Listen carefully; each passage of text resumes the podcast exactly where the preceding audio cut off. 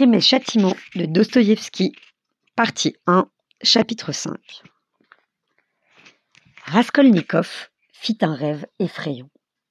Il rêvait de son enfance, chez eux encore dans leur petite ville. Il a sept ans.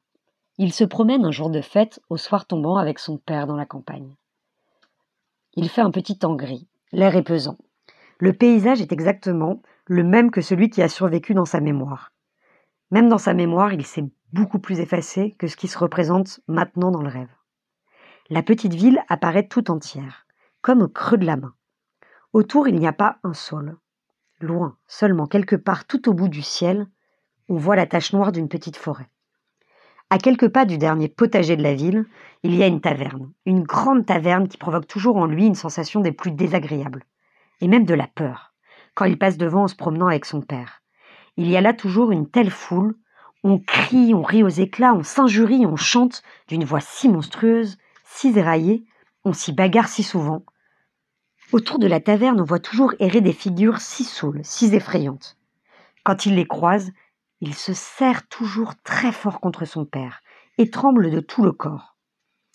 Devant la taverne, il y a une route, une route en terre, toujours pleine de poussière, et la poussière qu'il y a dessus, elle est toujours si noire. Cette route avance en serpentant, et à environ 300 pas, elle tourne, à droite, autour du cimetière de la ville.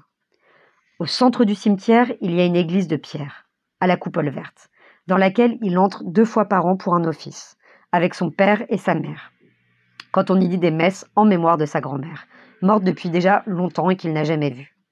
À ce moment-là, on amène toujours de la coutia, dans un plat blanc, dans une serviette, et cette coutia, elle est au sucre, au riz, avec des raisins, les raisins enfoncés dans le riz en forme de croix. Il aimait cette église et les vieilles icônes qu'on y voit le, plus souvent sans le moindre cadre. Il aimait aussi le vieux prêtre à la tête tremblante. Auprès de la tombe de sa grand-mère, sur laquelle on avait mis une plaque, il y avait aussi la petite tombe de son frère cadet, mort à l'âge de six mois, que là encore il n'avait jamais connu, et dont il ne pouvait pas se souvenir, mais on lui avait dit qu'il avait eu un petit frère. Et chaque fois qu'il se rendait au cimetière, il se signait, religieusement, respectueusement, devant cette petite tombe, s'inclinait devant elle et l'embrassait. Et voilà ce qu'il rêve. Il marche, son père et lui, le long de cette route jusqu'au cimetière et passe devant la taverne. Il tient son père par la main et se retourne avec frayeur vers la taverne. Une circonstance particulière attire son attention. Cette fois, c'est comme s'il y avait là une fête. Plein de bourgeoises endimanchées, de paysannes avec leurs maris, toutes sortes de gens. Tout le monde est saoul. Tous chantent des chansons et devant le perron de la taverne, il y a une charrette. Mais une charrette étrange. C'est une de ces grandes charrettes auxquelles on attelle deux chevaux de trait, et qui servent à transporter des marchandises ou des barriques de vin. Il avait toujours aimé regarder ces chevaux de trait énormes à la longue crinière, aux grosses jambes qui marchent d'un pas tranquille et mesuré, et traînent derrière eux, parfois, de vraies montagnes, sans la moindre trace d'effort, comme si avec leur charge ils se sentaient même mieux que sans. Or, à présent, étrangement, il voit qu'on a attelé à une de ces grandes charrettes une toute petite rosse, maigre, de paysan, une rosse rouane, une de celles, il en a souvent vu, qui s'épuisent parfois à traîner une haute montagne de bûches ou de foin, surtout si elles s'enlisent dans la poussière ou bien dans une ornière. Et là, les paysans, à coups de fouet, les battent et leur font si mal, si mal, parfois même sur la tête et même sur les yeux, et lui, quand il voit cela, il a tellement pitié, mais tellement, qu'il en a les larmes aux yeux, et que sa maman, quand ça arrive, l'écarte toujours de la fenêtre. Mais voilà soudain que ça la devient très bruyant. Des paysans très grands comme ça sortent de la taverne, avec des cris, des chansons, des balalaïkas, mais complètement, complètement ivres, en chemise rouge ou bleu foncé, leur armiaque sur les épaules. Asseyez-vous! Asseyez-vous tous l'un d'eux, encore jeune, avec un gros cou comme ça et une figure musculeuse, rouge comme une tomate. Je vous ramène tous, asseyez-vous. Mais tout de suite Des rires et des cris retentissent. Une rosse pareille, ça nous ramènerait. Mais t'es pas boule, hein, Nicolka, une jument comme ça, et cette charrette-là. La petite Roine, elle a ses vingt ans bien sonnés déjà, les gars. Asseyez-vous, je ramène tout le monde se remet à crier Mikolka. Sautant le premier dans la charrette, il prend les rênes et se dresse sur l'avant-train. Le bai, il est parti tout à l'heure avec Madveille, crie-t-il. sur sa, la charrette. Et ce jument-là, mes petits gars, et c'est rien qu'un crève-cœur. Je la tuerais, tiens. Je crois bien. Et bouffe, juste mon pain pour de rien. Asseyez-vous, je vous dis. Je vous la mets au galop, elle galopera. Et il saisit un fouet, s'apprêtant à fouetter sa rouane avec béatitude. Allez, asseyez-vous, quoi rigole-t-on dans la foule. T'entends, elle va se mettre au galop. Mais ça fait bien dix ans, je parie qu'elle a pas galopé. C'est le moment qu'elle s'y mette. Cognez dessus, les gars, prenez des fois tous, on y va. Vas-y, cognez. Ils grimpent tous dans la charrette de Mikolka, avec des gros rires, des plaisanteries. Ils sont bien six personnes. Et il reste encore de la place. Ils emmènent encore une bonne femme grosse, pleine de santé. Elle est vêtue de drap rouge, une coiffe avec des perles, des souliers de paysanne. Elle croque des noisettes et elle rigole. Autour dans la foule, les gens rient aussi. Et vraiment, comment pourrait-on ne pas rire? Une petite jument si chétive, un poids pareil, elle le traînera au galop Deux gars dans la charrette prennent chacun un fouet pour aider Mikolka. On entend un grand Hu La petite jument s'élance de toutes ses forces. Mais sans parler même du galop, c'est au pas qu'elle y arrive à peine.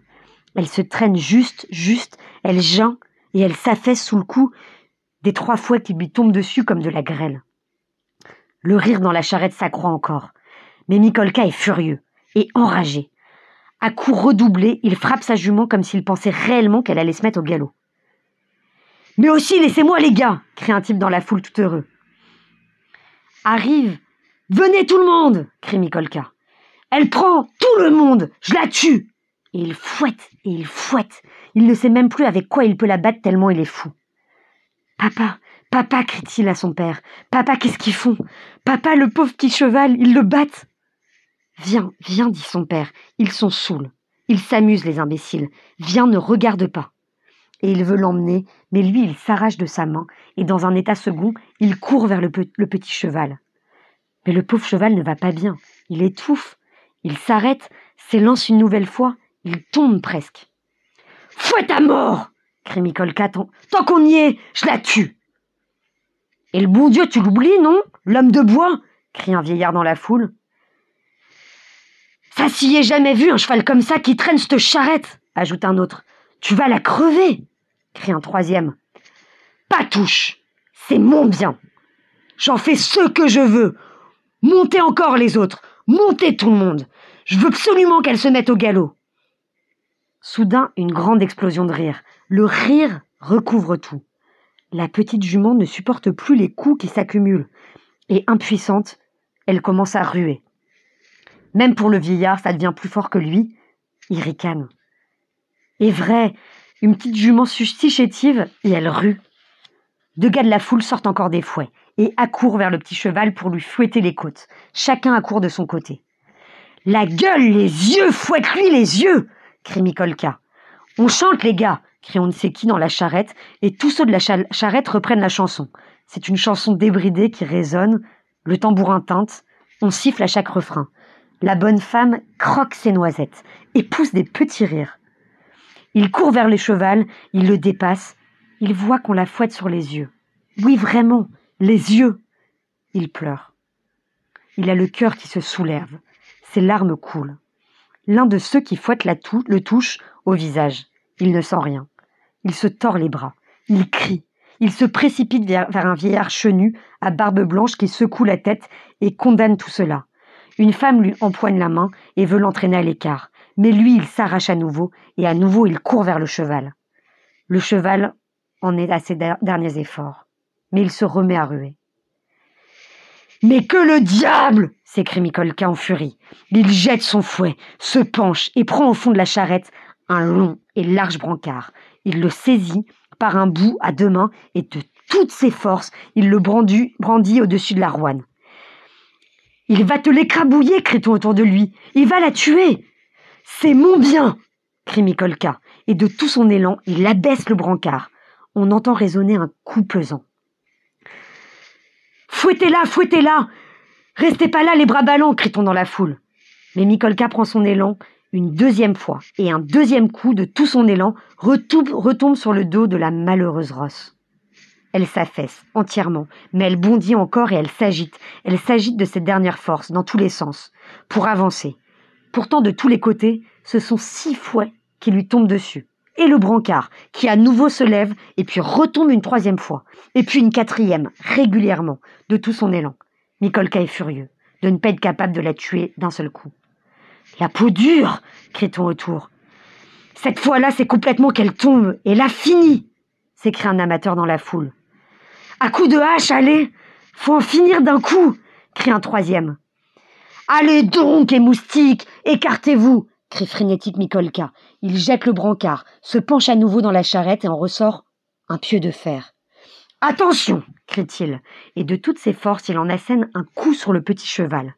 Le coup retombe, la jument chancelle, s'affaisse. Elle veut tirer encore, mais le pieu lui retombe une nouvelle fois sur le dos, et là elle tombe à terre, comme si c'était les quatre jambes d'un coup qu'on venait de lui faucher. Finissez-la crie Mikolka, et il bondit dans un état second hors de la charrette. Quelques gaillards, aussi rouges et saouls, saisissent tout ce qu'ils trouvent, des fouets, des bâtons, le brancard, et ils se précipitent sur le cheval, agonisant. Mikolka se met sur le côté, et il commence à battre pour rien, sur le dos. La rose fend la tête. Elle pousse un sourire oppressé, et elle meurt. Il l'a achevé crie-t-on dans la foule. L'avait qu'à galoper Mon bien crie Mikolka, le pieu entre les mains, les yeux injectés de sang. Il se tient là, comme s'il regrettait de ne plus rien avoir sur quoi cogner. Oui, le bon Dieu, tu l'oublies, sûr crient maintenant plusieurs voix dans la foule. Mais le pauvre enfant est dans un état second. Il pousse un cri. Il se ferait un passage à travers la foule jusqu'au petit cheval. Il saisit sa tête morte, ensanglantée, et il l'embrasse. Il lui embrasse les yeux, les lèvres, puis brusquement, il bondit, et frénétique, il se jette contre Nikolka avec ses petits poings. À cet instant, son père, qu'il poursuivait depuis longtemps, le saisit enfin et l'emporte loin de la foule. Viens, viens, lui dit-il, rentrons à la maison. Papa, pourquoi? Le pauvre cheval, ils l'ont tué demande-t-il en sanglotant. Mais il se sent étouffé, et les mots jaillissent comme des cris du fond de sa poitrine oppressée. Ils sont saouls, ils s'amusent, ça ne nous regarde pas, viens, dit le père. Il étreint son père, mais sa poitrine est oppressée. Toujours oui, toujours plus. Il veut reprendre son souffle, poussa un cri, et il se réveille.